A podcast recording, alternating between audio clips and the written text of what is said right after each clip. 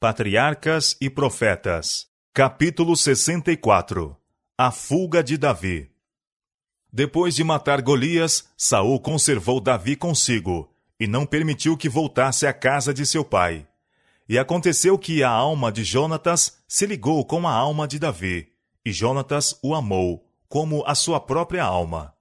Jonatas e Davi fizeram um concerto para serem unidos como irmãos, e o filho do rei se despojou da capa que trazia sobre si, a deu a Davi, como também os seus vestidos, até a sua espada, e o seu arco, e o seu cinto. A Davi foram confiadas importantes responsabilidades. Todavia, ele conservou sua modéstia e ganhou a afeição do povo, bem como da casa real. Saía Davi aonde quer que Saul o enviava e conduzia-se com prudência, e Saul o pôs sobre agente de guerra. Davi era prudente e fiel, e era evidente que as bênçãos de Deus estavam com ele. Saul por vezes se compenetrava de sua própria inaptidão para o governo de Israel e entendia que o reino estaria mais livre de perigo se pudesse haver ligado com ele alguém que recebesse instrução do Senhor. Saul esperava também que sua associação com Davi fosse uma salvaguarda para si mesmo.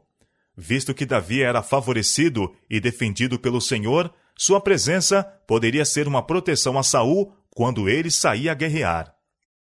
Foi a providência de Deus que ligou Davi a Saul. O cargo de Davi na corte dar-lhe-ia o conhecimento dos negócios desta, em seu preparo para sua futura grandeza. Habitá-lo-ia a captar a confiança da nação. As vicissitudes e agruras que lhe ocorreram, em virtude da inimizade de Saul, levá-lo-ia a sentir sua dependência de Deus e a depositar nele toda a sua confiança. E a amizade de Jonatas por Davi era também da providência de Deus, a fim de preservar a vida do futuro governante de Israel. Em todas estas coisas, Deus estava levando a efeito seus propósitos de graça, tanto em favor de Davi como do povo de Israel. Saul, entretanto, não permaneceu muito tempo amigo de Davi. Quando Saul e Davi voltavam da batalha aos filisteus, as mulheres de todas as cidades de Israel saíram ao encontro do rei Saul cantando e dançando, com adufes, com alegria e com instrumentos de música. Um grupo cantava: Saul feriu seus milhares, enquanto o outro grupo apanhava o estribilho e respondia: Porém Davi os seus dez milhares. O demônio da inveja entrou no coração do rei. Ficou irado, porque Davi era mais exaltado que ele no cântico das mulheres de Israel. Em vez de subjugar estes sentimentos de inveja, manifestou a fraqueza de seu caráter e exclamou: Dez milhares deram a Davi, e a mim somente milhares. Na verdade, que lhe falta, senão só o reino? Um grande defeito no caráter de Saul era seu amor à aprovação. Esta característica tivera uma influência preponderante em suas ações e pensamentos. Tudo se assinalava pelo seu desejo de louvor e exaltação própria. Sua norma para o que era reto e aquilo que não era consistia no baixo padrão do aplauso popular. A pessoa que vive para agradar aos homens e não procura primeiramente a aprovação de Deus não está livre de perigo. Era a aspiração de Saul ser o primeiro na estima dos homens, e quando foi entoado este cântico de louvor, uma firme convicção entrou no espírito do rei, de que Davi ganharia o coração do povo e reinaria em seu lugar. Saul abriu o coração ao espírito de inveja de que sua alma estava envenenada. Apesar das lições que havia recebido do profeta Samuel, dando-lhe a instrução de que Deus cumpriria o que quer que ele desejasse e que ninguém o poderia impedir, o rei demonstrou que não tinha verdadeiro conhecimento dos planos de Deus. O monarca de Israel estava opondo sua vontade à do ser infinito. Saul não tinha aprendido, enquanto governava o reino de Israel, que devia governar seu próprio espírito. Permitiu que os ímpetos lhe dirigissem o discernimento, até mergulhar-se no furor da paixão. Tinha paroxismos de raiva, ocasiões em que se dispunha a tirar a vida de qualquer que ousasse opor-se à sua vontade. Deste frenesi passava a um estado de desalento e desprezo de si mesmo, e o remorso se apoderava de sua alma. Gostava de ouvir Davi tocar harpa, e o espírito mau parecia afastar-se como por encanto durante aquele tempo. Um dia, porém, quando o jovem estava a servir perante ele, e de seu instrumento arrancava música suave, acompanhando sua voz a cantar os louvores de Deus, subitamente arremessou Saul a lança contra um músico, com o intuito de dar fim à sua vida. Davi foi preservado pela intervenção de Deus e, ileso, fugiu da ira do enfurecido rei. Aumentando o ódio de Saul contra Davi, tornou-se ele cada vez mais atento para encontrar uma oportunidade a fim de lhe tirar a vida. Mas nenhum de seus planos contra o ungido do Senhor foi bem sucedido. Saul entregou-se ao domínio do espírito mau que o governava, ao passo que Davi confiava naquele que é poderoso em conselho e forte para livrar. O temor do Senhor é o princípio da sabedoria, e a oração de Davi era continuamente dirigida a Deus, para que pudesse andar diante dele e de uma maneira perfeita. Desejando libertar-se da presença de seu rival, o rei o desviou de si e o pôs por chefe de mil. Porém, todo Israel e Judá amava Davi. O povo bem depressa viu que Davi era pessoa competente e que os negócios entregues às suas mãos eram dirigidos com sabedoria e perícia. Os conselhos do moço eram de caráter mais sábio e discreto, e demonstraram a conveniência de segui-los, enquanto o juízo de Saul era por vezes indigno de confiança e não prudentes as suas decisões. Posto que Saul estivesse sempre alerta, procurando uma oportunidade para destruir a Davi, tinha receio dele, visto ser evidente que o Senhor estava com ele. O caráter irrepreensível de Davi suscitou a ira do rei. Ele imaginava que a própria vida e presença de Davi lançavam opróbrio sobre ele, visto que contrastadamente apresentavam com desvantagem o seu caráter. Era a inveja o que infelicitava Saul, e punha em risco o humilde súdito de seu trono. Que mal indescritível tem feito em nosso mundo este mau traço de caráter.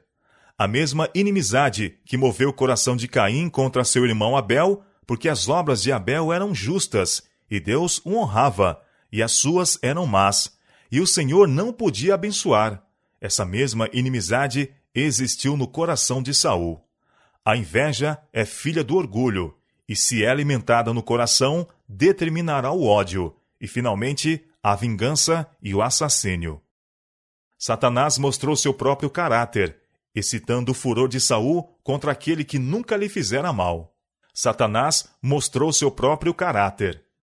O rei mantinha estrita vigilância sobre Davi, esperando encontrar-lhe alguma ocasião de indiscrição ou precipitação que pudesse servir como desculpa para acarretar-lhe a desonra entendia que não poderia ficar satisfeito antes que tirasse a vida do moço e ainda assim estivesse justificado perante a nação pelo seu mau ato.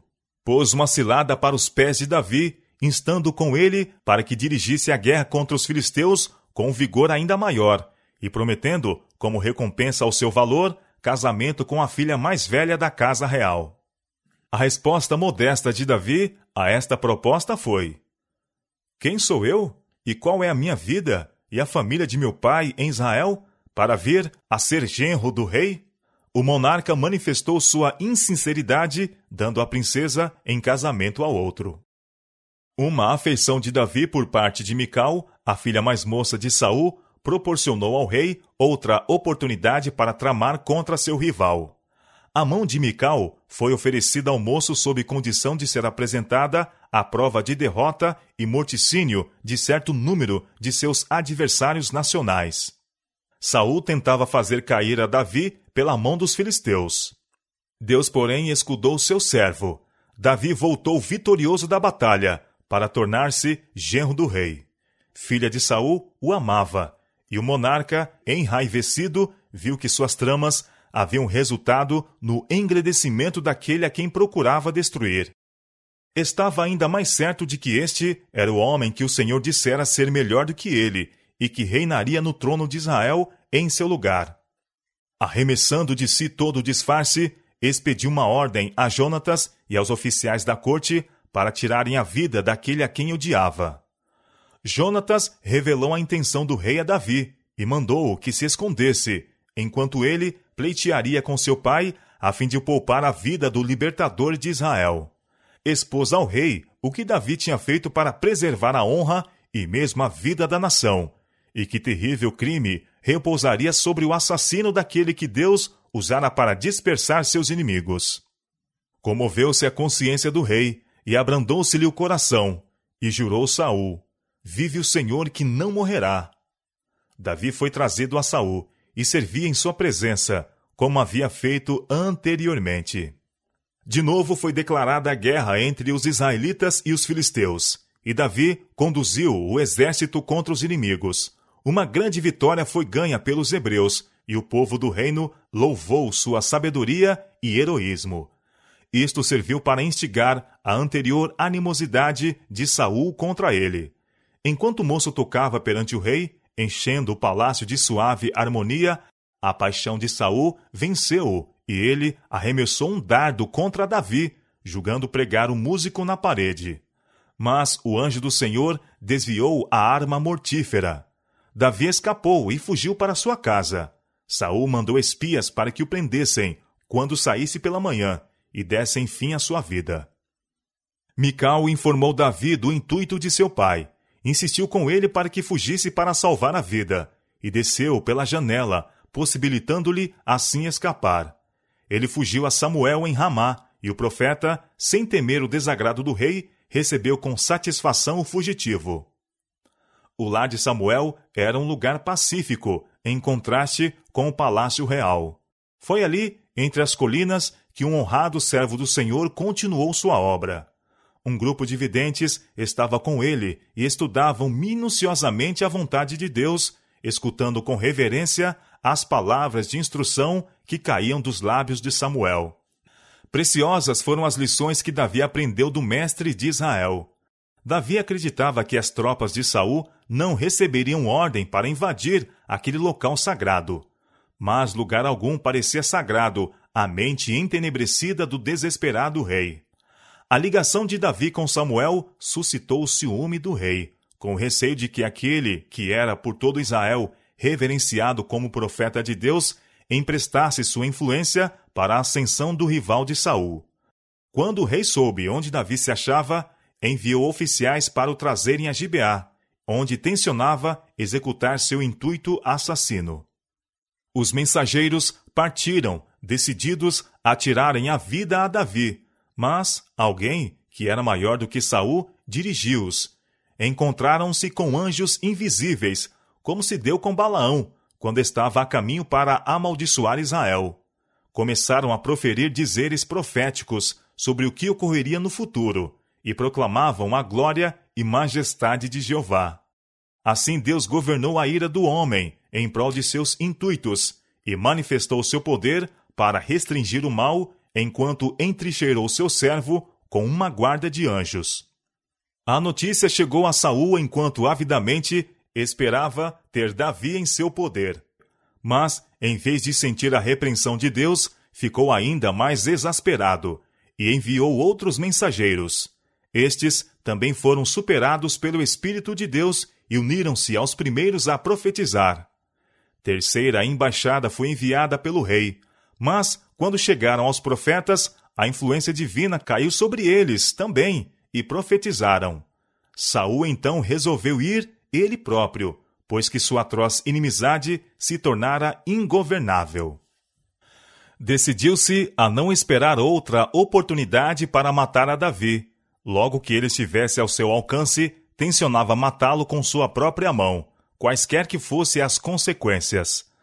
Mas um anjo de Deus encontrou no caminho e tomou domínio dele. O Espírito de Deus continha-o em seu poder, e ele prosseguiu a dizer orações a Deus entremeadas de predições e melodias sagradas. Profetizava a respeito do Messias vindouro como o Redentor do mundo. Quando chegou à casa do profeta em Ramá, tirou as vestes de cima, que indicava a sua posição social, e todo dia e toda noite manteve-se diante de Samuel e seus discípulos, sob a influência do Espírito Divino. O povo juntou-se para ver esta cena estranha, e a experiência do rei foi relatada por toda parte. Assim, de novo, perto do final de seu reino, tornou-se um provérbio em Israel que Saul também estava entre os profetas. Novamente fracassou o perseguidor em seus intuitos. Afirmou a Davi que estava em paz com ele, mas Davi tinha pouca confiança no arrependimento do rei. Aproveitou esta oportunidade para escapar, receoso de que a disposição de ânimo do rei mudasse, como anteriormente. Seu coração estava ferido dentro de si e anelava ver mais uma vez seu amigo Jonatas. Côncio de sua inocência, procurou o filho do rei e fez um apelo muitíssimo tocante. Que fiz eu? perguntou ele. Qual é o meu crime? E qual é o meu pecado diante de teu pai, que procura tirar minha vida? Jonatas acreditava que seu pai tinha mudado de propósito e não mais tensionava tirar a vida de Davi. Ele disse: Tal não seja, não morrerás. Eis que meu pai não faz coisa nenhuma grande, nem pequena, sem primeiro me dar parte. Por que, pois, meu pai me encobriria este negócio? Não é assim. Jonatas não podia crer que, depois da notável exibição do poder de Deus, seu pai ainda faria mal a Davi, visto que tal ato seria manifesta rebelião contra Deus. Mas Davi não estava convencido. Com grande veemência, declarou a Jonatas: Vive o Senhor, e vive a tua alma, que é apenas um passo entre mim e a morte. Por ocasião da lua nova, celebrava-se uma festividade sagrada em Israel. Esta festa ocorreu no dia seguinte ao da entrevista de Davi e Jonatas. Esperava-se que neste festim ambos os moços comparecessem à mesa do rei. Mas Davi receou estar presente e tomaram-se disposições para que ele fosse visitar seus irmãos em Belém. À sua volta, devia esconder-se em um campo não longe da sala do banquete, ausentando-se durante três dias da presença do rei. E Jonatas notaria o efeito disto sobre Saul. Se este perguntasse sobre o paradeiro do filho de Jessé, Jonatas devia dizer que ele tinha ido à sua casa a fim de assistir ao sacrifício oferecido pela casa de seu pai. Se nenhuma demonstração de ira fosse dada pelo rei, mas respondesse ele: Está bem, não haveria perigo a Davi em voltar à corte. Mas se ficasse irado com sua ausência, isto resolveria a questão da fuga de Davi. No primeiro dia da festa, o rei não fez pergunta alguma quanto à ausência de Davi. Mas, quando seu lugar se achou vago no segundo dia, perguntou: Por que não veio o filho de Jessé, nem ontem, nem hoje, a comer pão? E respondeu Jonatas a Saul: Davi me pediu encarecidamente que o deixasse ir a Belém, dizendo: Peço-te que me deixes ir, porquanto a nossa linhagem tem um sacrifício na cidade, e meu irmão mesmo me mandou ir. Se, pois, agora tenho achado graça em teus olhos, peço-te que me deixes partir, para que veja meus irmãos. Por isso, não veio à mesa do rei. Quando Saul ouviu estas palavras, sua ira foi indomável. Declarou que, enquanto Davi vivesse, Jonatas não poderia subir ao trono de Israel, e exigiu que imediatamente se mandasse buscar a Davi, a fim de que fosse morto. Jonatas de novo intercedeu por seu amigo, rogando: por que há ele de morrer? Que tem feito? Este apelo ao rei apenas o tornou mais satânico em seu furor, e a lança que ele destinava a Davi arremessou-a contra seu filho. O príncipe ficou magoado e indignado, e deixando a presença do rei, não mais foi conviva no festim. Sua alma estava abatida de tristeza, quando, na ocasião aprazada, compareceu ao local em que Davi saberia das intenções do rei em relação a ele. Caíram ao pescoço um do outro e choraram amarguradamente. A negra paixão do rei lançava sombra à vida dos jovens, e seu pesar era por demais intenso para que se pudesse exprimir.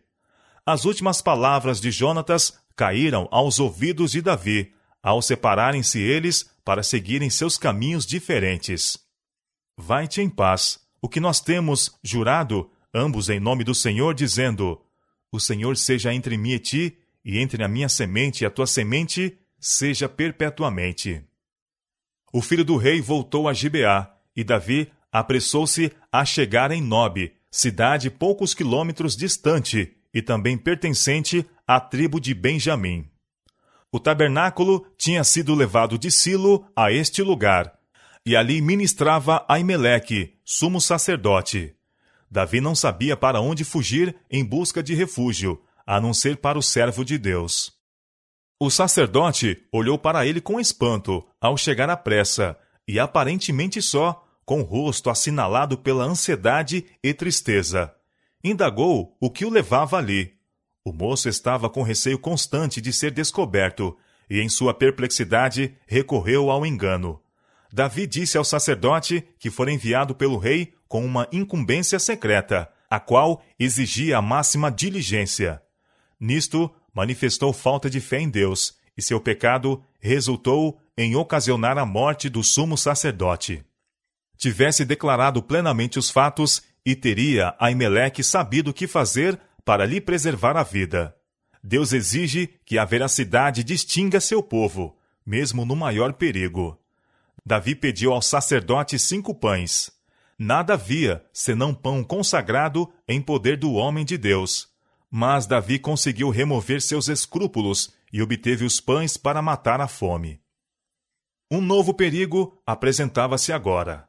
Doeg, o principal dos pastores de Saul, que professava a fé dos hebreus, estava agora a pagar seus votos no lugar do culto. À vista deste homem, Davi resolveu arranjar à pressa outro lugar de refúgio e obter alguma arma com que defender-se caso se tornasse necessária a defesa pediu a Aimeleque uma espada, e foi-lhe dito não ter ele nenhuma, a não ser a de Golias, a qual fora guardada como uma relíquia no tabernáculo. Davi respondeu: Não há outra semelhante, dama. Sua coragem reviveu quando tomou a espada que uma ocasião usara para destruir o campeão dos filisteus. Davi fugiu para Aques, rei de Gate, pois achava que havia mais segurança no meio dos inimigos de seu povo do que nos domínios de Saul. Mas referiu-se a Aques que Davi era o homem que matara o campeão filisteu anos antes, e agora aquele que procurara refúgio entre os adversários de Israel achou-se em grande perigo. Fingindo, porém, loucura, enganou seus inimigos e assim escapou. O primeiro erro de Davi foi sua falta de confiança em Deus em Nob e o segundo seu engano diante de Aques. Davi havia ostentado nobres traços de caráter, e seu valor moral conquistara-lhe favor entre o povo. Mas quando lhe sobreveio a provação, sua fé se abalou, e apareceu a fraqueza humana. Via em cada homem um espião e traidor. Em uma difícil emergência, Davi olhara a Deus com os olhos perseverantes da fé e vencera o gigante filisteu. Acreditava em Deus e avançou em seu nome, mas, ao ser acossado e perseguido, a perplexidade e angústia quase lhe escondera da vista o Pai Celestial. Contudo, esta experiência estava servindo para ensinar sabedoria a Davi, pois levava-o a compenetrar-se de sua fraqueza e da necessidade de constante dependência de Deus. Oh, Quão preciosa é a doce influência do Espírito de Deus, vindo ela às almas deprimidas e desesperançadas, encorajando os desfalecidos, fortalecendo os fracos e comunicando coragem e auxílio aos provados servos do Senhor. Oh, que Deus é o nosso Deus, o qual trata mansamente com os que erram e manifesta sua paciência e ternura na adversidade, e quando somos vencidos, por alguma tristeza. Todo fracasso por parte dos filhos de Deus é devido à sua falta de fé. Quando sombras rodeiam a alma, quando precisamos de luz e guia, devemos olhar para cima. A luz além das trevas. Davi não devia ter perdido a confiança em Deus por um momento sequer. Tinha motivos para confiar nele. Era o ungido do Senhor, e em meio de perigo havia sido protegido pelos anjos de Deus fora armado de coragem para fazer coisas maravilhosas, e se tão somente afastasse seu espírito da situação angustiosa em que se achava colocado, se tivesse a lembrança do poder e majestade de Deus, teria estado em paz mesmo em meio das sombras da morte. Podia em confiança ter repetido a promessa do Senhor: As montanhas se desviarão, e os outeiros tremerão, mas a minha benignidade não se desviará de ti, e o conserto da minha paz não mudará. Isaías capítulo 54, verso 10. Entre as montanhas de Judá, procurou Davi refúgio da perseguição de Saul.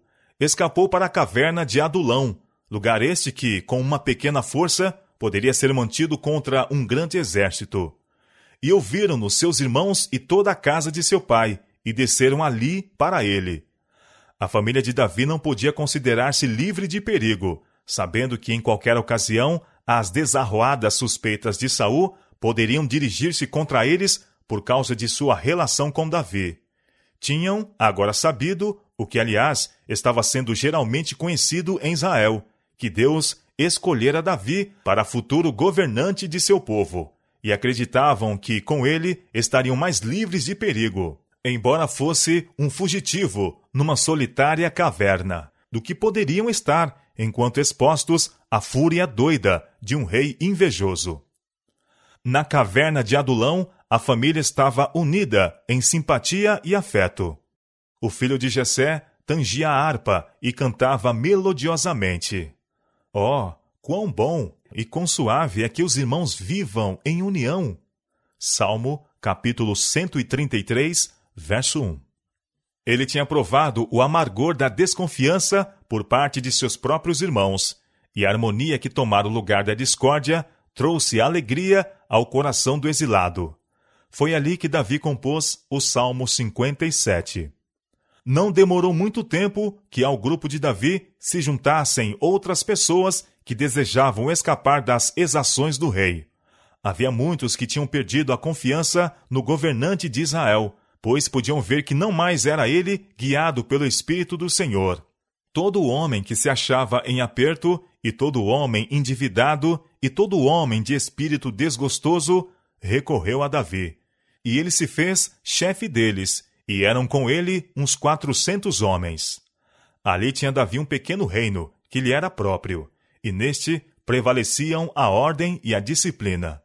Mas mesmo em seu retiro nas montanhas, estava longe de se sentir livre de perigo, pois que recebia prova contínua de que o rei não havia abandonado seus propósitos homicidas.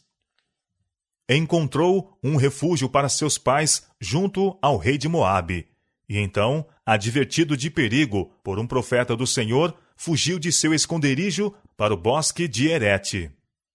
A experiência por que Davi estava a passar não era desnecessária ou infrutífera. Deus estava a proporcionar-lhe um curso disciplinar que o habilitaria a tornar-se um sábio general, bem como um rei justo e misericordioso. Com seu grupo de fugitivos, estava a adquirir preparo para assumir a obra que Saul, por ocasião de sua paixão assassina e cega indiscrição, estava se tornando inteiramente inapto a fazer. Os homens não podem afastar-se do conselho de Deus e conservarem ainda aquela calma e sabedoria que os habilitarão a agirem com justiça e discrição.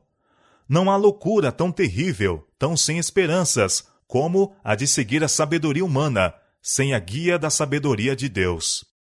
Saul estivera preparando-se para armar cilada a Davi e capturá-lo na caverna de Adulão, e quando foi descoberto que Davi havia deixado aquele lugar de refúgio, o rei ficou grandemente irado.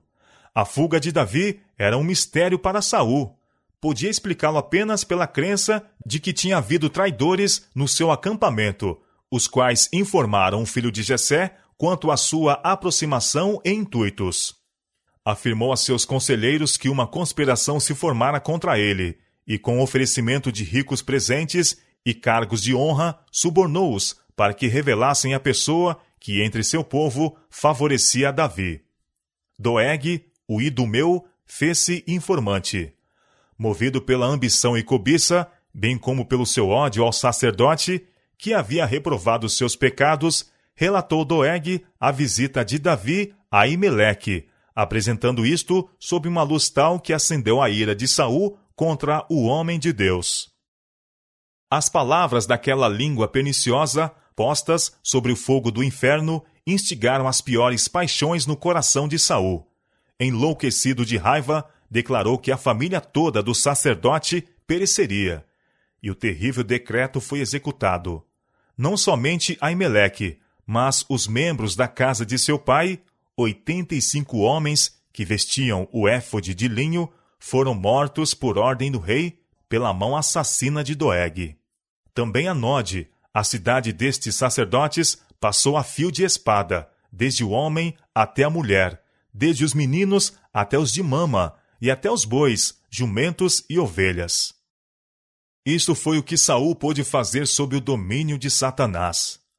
Quando Deus dissera que a iniquidade dos Amalequitas estava completa, ele mandara destruí-los inteiramente, ele se julgou demasiadamente compassivo para executar a sentença divina, e poupou aquilo que estava votado à destruição.